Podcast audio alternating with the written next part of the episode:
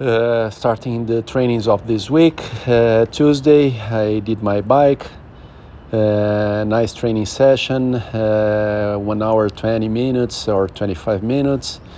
Uh, it was an interval training with big gear, like 15 intervals, and after that, 30 minutes of moderate, moderate effort good push, uh, nice training session, good in this new dynamics of my training plan.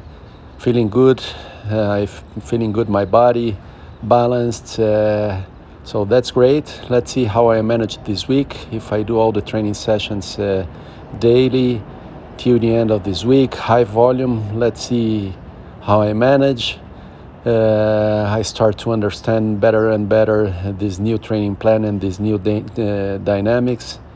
Uh, let's see how it goes. So far, uh, so good.